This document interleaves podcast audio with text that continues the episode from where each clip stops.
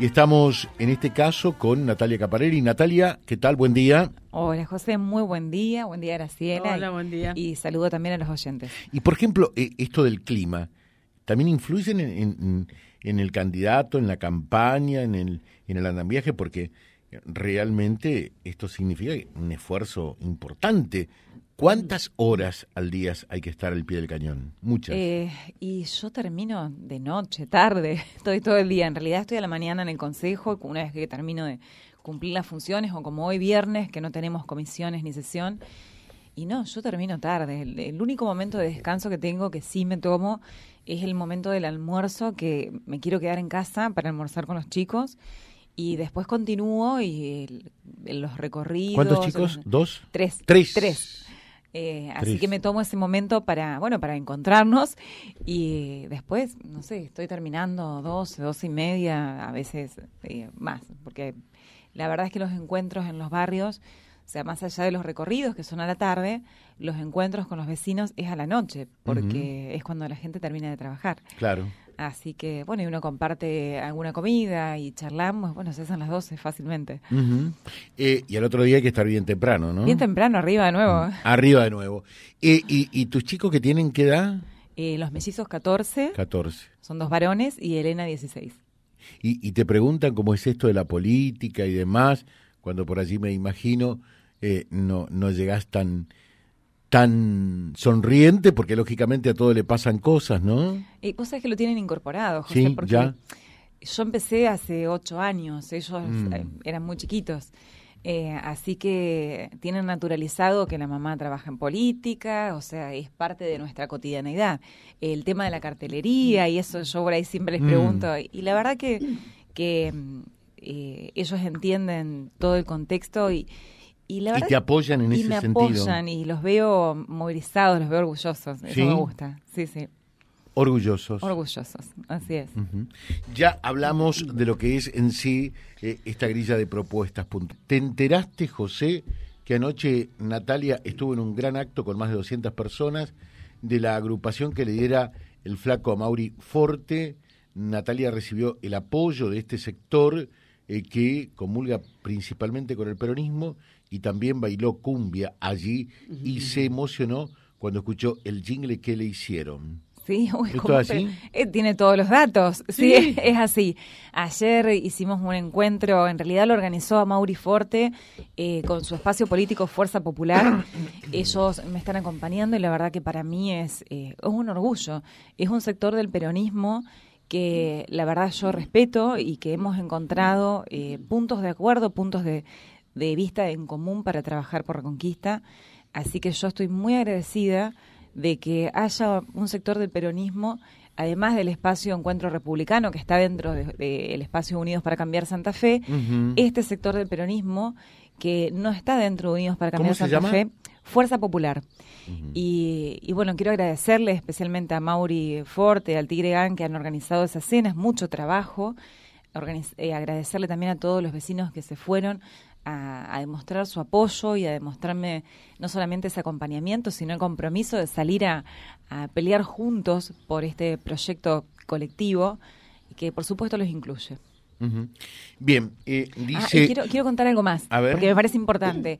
Eh, estaba Aramayo, es un conocido artista, pero estaba su hijo, que yo no lo conocía, que cantó cumbia, cantó muy bien. La verdad que es un artista local para potenciar. Ezequiel tiene 14 años y es realmente una, una promesa, una potencia espectacular. Tiene una promesa de nuestra cultura reconquistense.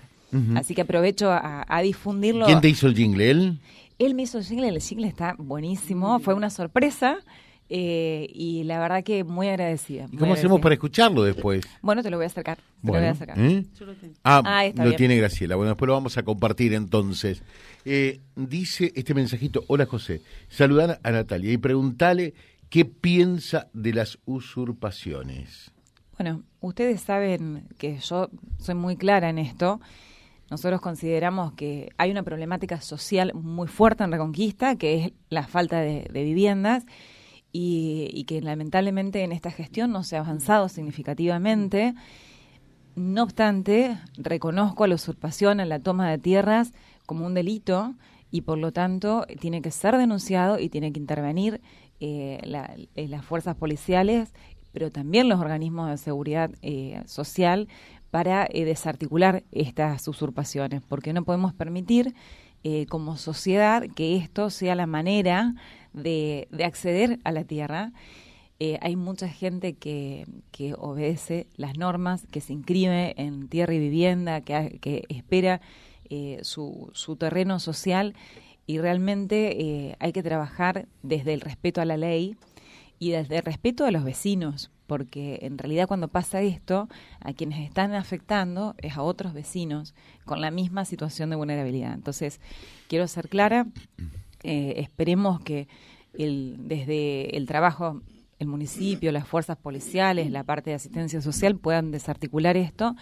Y también, no, no me olvido que estamos en un contexto electoral y que cada vez que pasamos un proceso electoral nos encontramos con, con estas eh, situaciones. O sea que atrás también es posible que haya un trasfondo político que me gustaría eh, pensar que no, pero que bueno, eh, cada, cada proceso electoral nos encontramos con, con este tipo de, de mm, movidas que, que llaman la atención, sin mm. duda. ¿Pensás que puede haber un trasfondo político en esto? sí, porque suceden siempre en los años electorales, José. Eh, estamos en pleno proceso electoral. No sucedió en el año principio de año, no sucedió el año pasado. En el 2021 tuvimos una situación similar. Entonces, cada vez, cada vez que estamos en medio de un proceso electoral, pasan estas cosas. O sea, uno eh, indefectiblemente, eh, más allá de que puede, eh, a ver, uno indefectiblemente no puede dejar de hacer la asociación. no obstante, me parece que tiene que avanzar la justicia y, avanzar, por supuesto, articuladamente con el área de, desarrollo humano municipal y desarticular estas usurpaciones. Pero quiero que quede claro, la usurpación es un delito, esa es mi mirada, eh, más allá de que hay un contexto social que reconozco y sobre el que hay que dar respuesta. Eh, dice, hola José, saludos para Natalia, eh, Villa Clelia y parte del barrio obligado, estamos agradecidos por la representación en el Consejo y por manifestar y defender los vecinos, eh, los derechos de los vecinos con respecto al tema de las cloacas.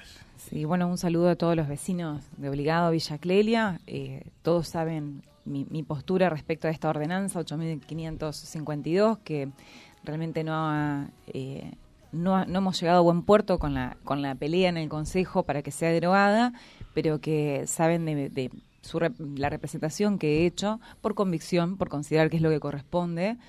Y, bueno, sigo sosteniendo lo mismo. El compromiso es que si nos toca y llegamos a la intendencia, vamos a promover con el respeto que la institución del Consejo nos, merece, ¿no es cierto? Pero vamos a solicitar al Consejo la derogación. Eh, ¿Pensás que eh, otro Consejo es posible también? Por supuesto, no es que pienso, no tengo dudas. Y ese Consejo va a cambiar a partir de estas próximas elecciones.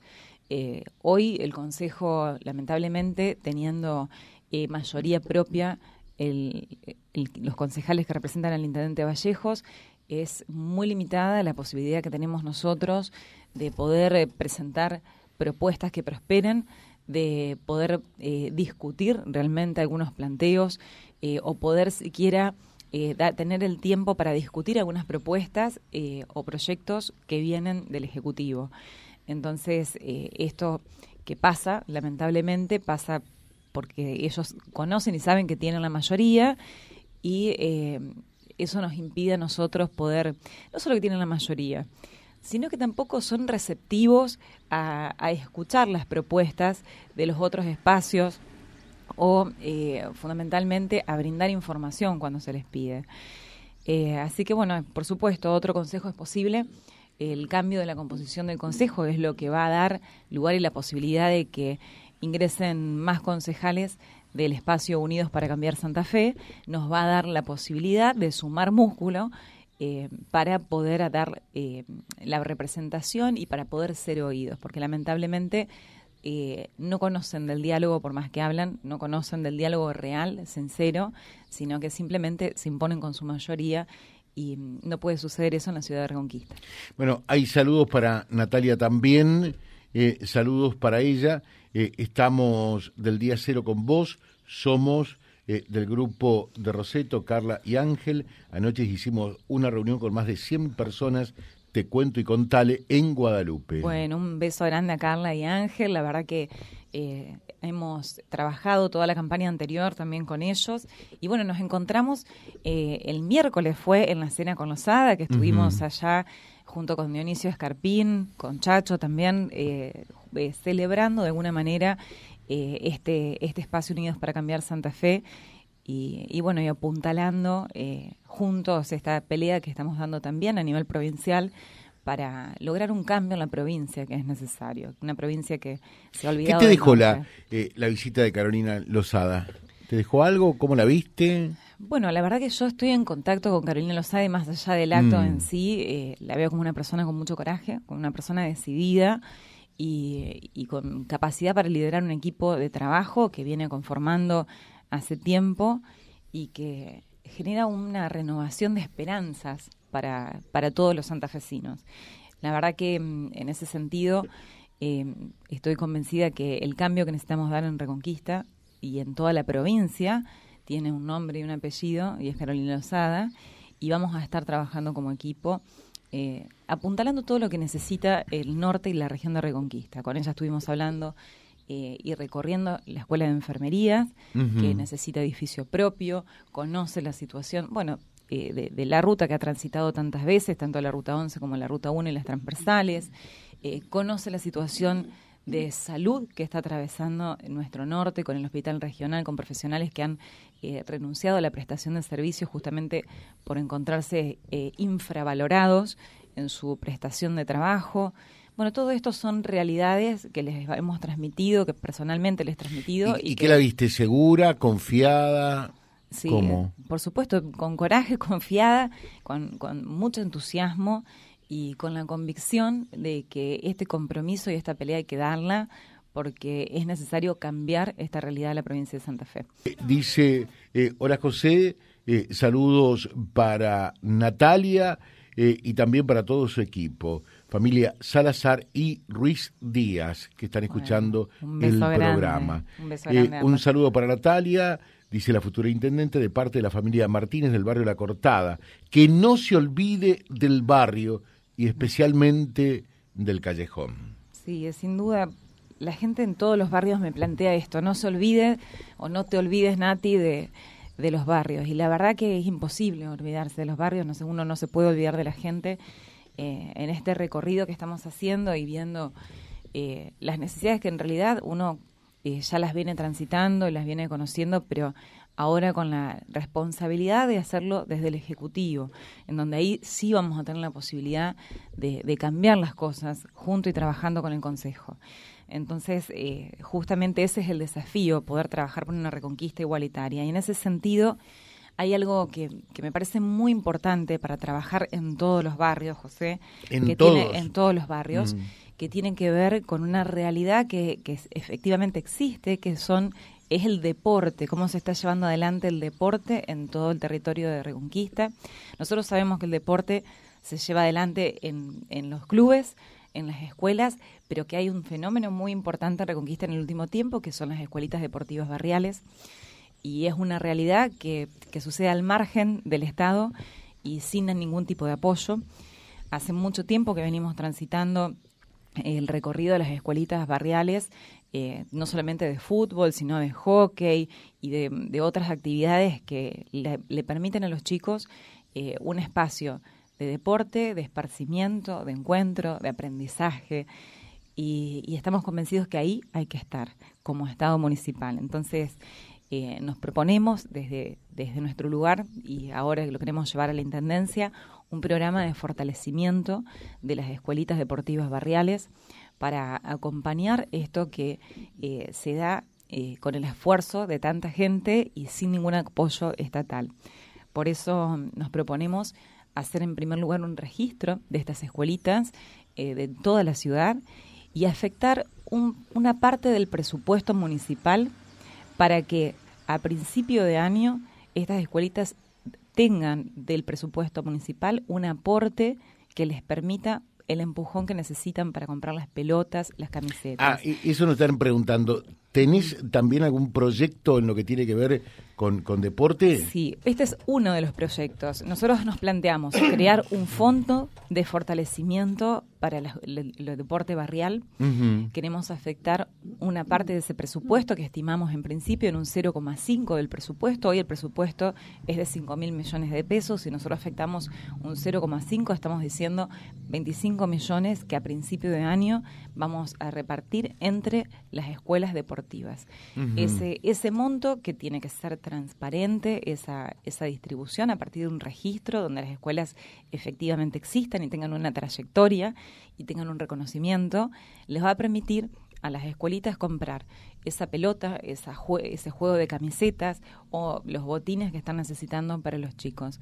Y por supuesto, no va a resolver el 100%, pero cada uno va a saber desde el principio de año que va a contar con un aporte y que ese aporte va a ser el empujón que les permita organizarse y sobre todo no depender eh, de, a ver, del político de turno o de golpear puerta por puerta o de tener que hacer una y otra vez rifas para poder eh, acceder a lo esencial que necesitan para llevar adelante su actividad deportiva. O sea, institucionalizar el apoyo al deporte que se llama barrial o comunitario. En realidad la palabra es el deporte comunitario. Exactamente. Por eso vuelvo Vuelvo a señalar que queremos crear un programa de fortalecimiento del deporte barrial.